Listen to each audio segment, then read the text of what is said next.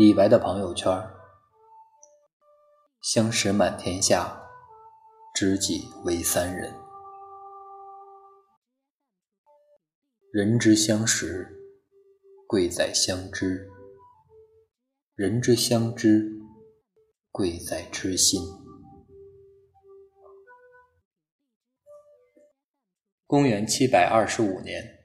一个二十四岁的男青年带着另外一个刚刚二十出头的小伙子从四川出发，开启了一段说走就走的旅行。他们是年少相识的至交好友，早就说好了要仗剑天涯，去看看世界的繁华。的确，这个世界比他们想象中的还要精彩。他们走过了很多路，看到了很多美丽的风景，但是旅途中。那个二十岁出头的小伙子突然暴病而亡。年少的时候，我们总以为很多事情都可以地久天长，长大后才发现，在人来人往、聚散分离的人生旅途中，在各自不同的命运轨迹上，在不同经历的心海中，能够彼此相遇、相聚、相逢。是一种多么大的缘分和运气！因为旅行治病，男青年花光了所有的盘缠。有人劝他赶快给朋友入土为安，可谁也未曾料到，他做出了一个惊人之举。为了不让朋友客死他乡，他背着朋友的尸骨，以包裹囊，携带朋友的家乡安葬。是不是像极了赵本山的电影《落叶归根》的剧情？但是这个故事的原型早在一千二百年前的大唐就已经出现。那个暴毙的年轻人叫吴指南，那个背着朋友尸骨还乡的年轻人便是诗仙李白。三毛说：“朋友之义，难在义字千变万化。”最初的我们也和年轻时候的诗仙一样，将朋友间的义气看得比山还高，比海还深。但是友情却有一个天敌，名曰时间。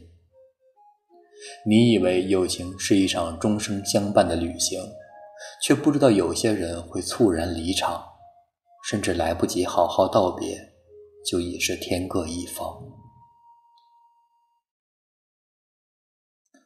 李荣浩有一首特别流行的歌曲，如果能重来，我要选李白。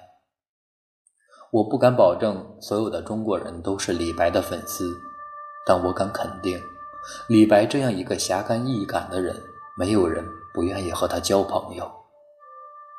读过李白的诗，想必大家都有一个特别直观的印象：诗仙的朋友遍天下。在诗里。李白哭过酿酒的季老头，哭过日本人赵恒，与夏十二登岳阳楼，又给刘十六写诗，更别说飞燕传书、直胆情长的杜甫、贺知章、孟浩然了。这样的朋友圈可真够庞大的。但是你要问，其中有多少真正的友情，那么就要打一个问号了。李白刚到长安做京漂那会儿，因为诗名远播，的确吸引了很多目光。加之不管有钱没钱，出手大方，性格豪爽，在酒桌上也着实结交了不少朋友，甚至连皇帝的妹妹玉真公主都邀请他参加过派对。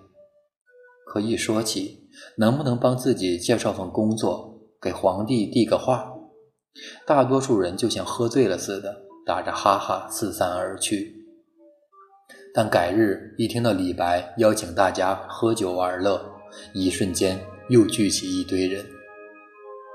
作家邵文杰曾经说过：“一个人不可能有许多朋友。所谓朋友遍天下，不是一种诗中诗意的夸张，便是一种浅薄的自负。热衷于社交的人，往往自诩朋友众多。”其实他们心里明白，社交场上的主宰绝不是友谊，而是利益或无聊。真正的友谊是不喧嚣的，这个道理，年轻的时候我们不懂，年轻时的李白也未必能够看清。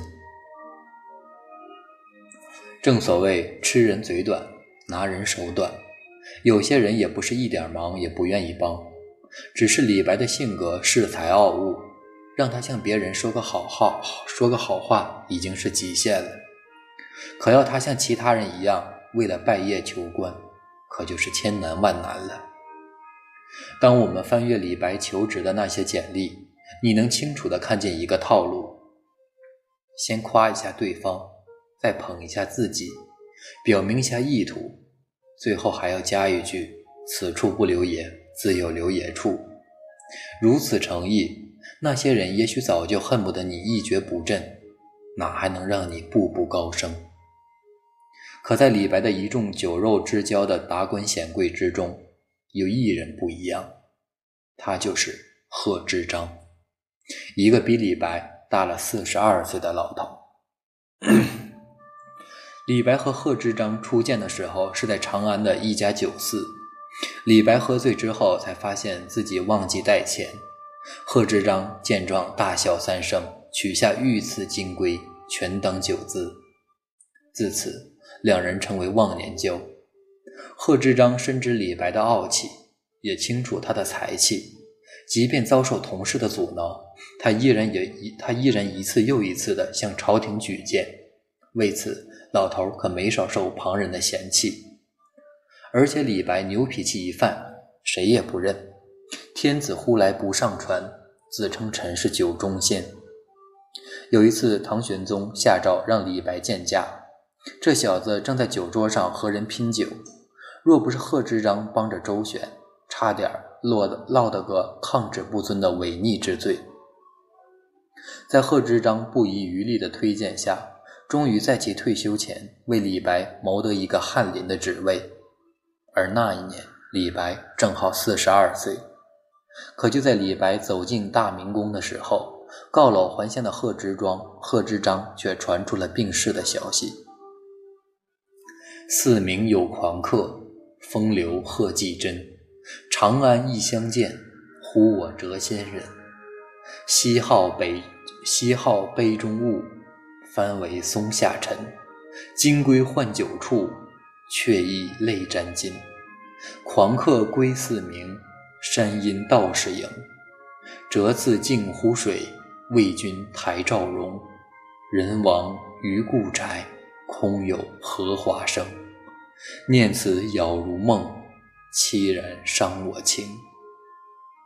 那一天风雨大作，李白恍然大悟，原来他失去的不是一个肯为他金龟换酒的酒友，而是少了一位在人生旅途中能够欣赏他的知己。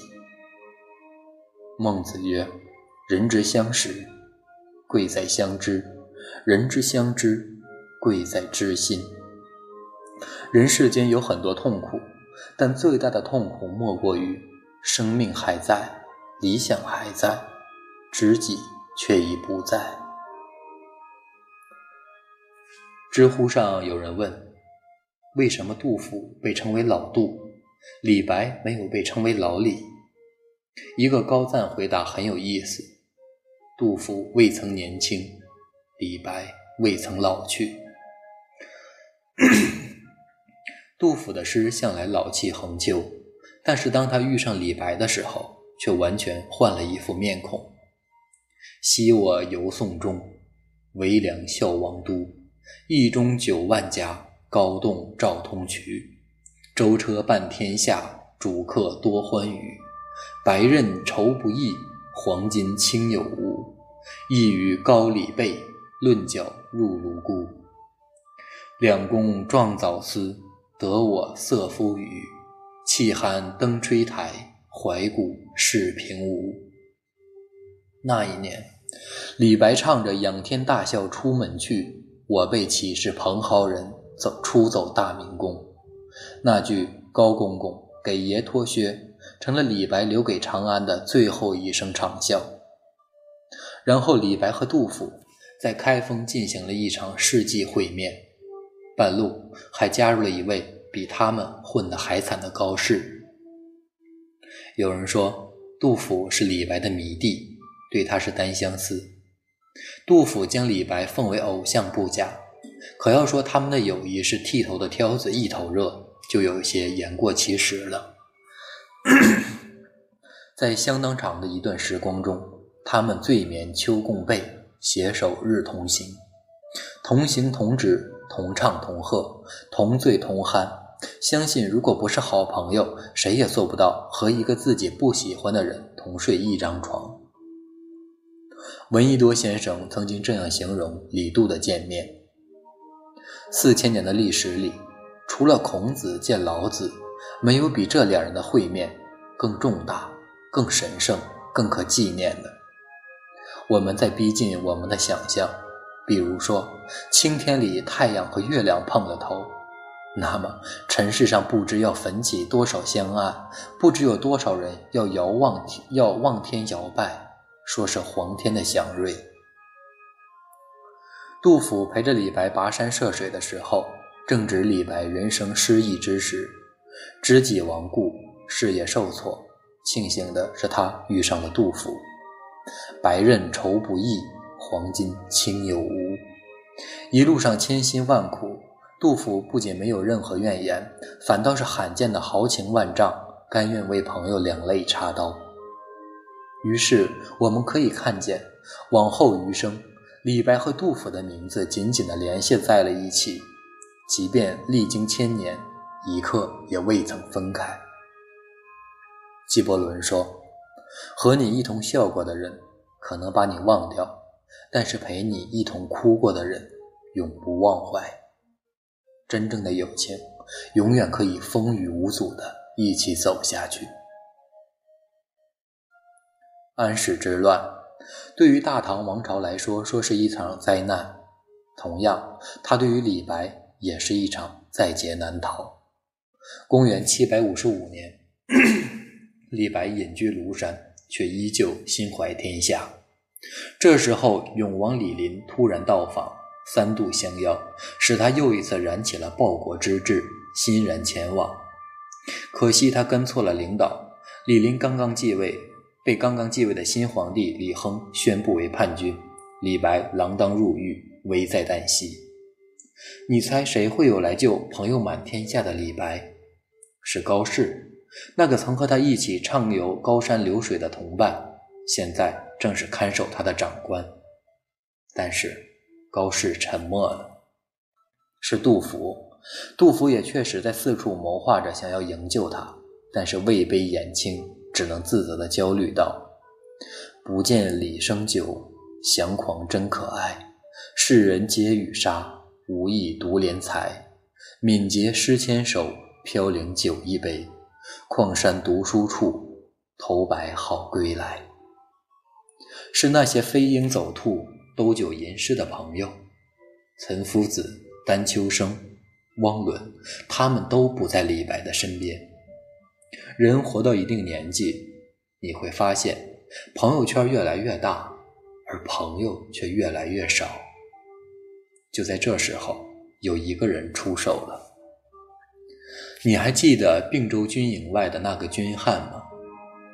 心灰意冷的李白被一位身材魁梧的将军从牢房中请出，恍惚中终于从记忆深处找到了这一张熟悉的面孔。那年他途经并州，劫过一次法场，救下一位被冤枉却宁死不屈的士兵。李白请他喝过酒，因为意气相投，引为知己。虽然。那时，李白已经是名满天下的大诗人。这个士兵的名字叫做郭子仪，也就是跟前这位力挽狂澜、威震天下的兵马大元帅。郭子仪说：“斩谪仙可以，先把我脑袋拎去。一代威一代威名卖光壁，千秋知己数青莲。曾经的一面之缘，成就了一段千古佳话。”三毛说过：“朋友这种关系，最美在于锦上添花，热热闹闹，庆喜事，花好月更圆。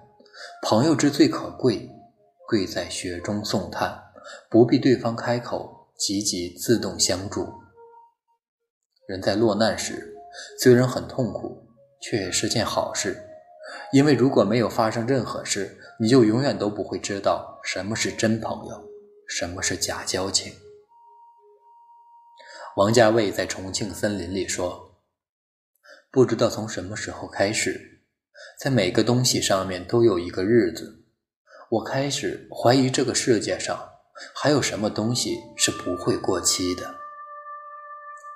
或许每个人的生命中都会有这样的感情，走着走着。”就远了，说着说着就散了，看着看着就淡了。但是总有一段情会永留心间。我以为友情是一辈子的事情，纵使这个世界上的任何一件事都有期限，我依然相信。就像李白、贺知章、杜甫和郭子仪，他们也和我一样。坚信着这句话。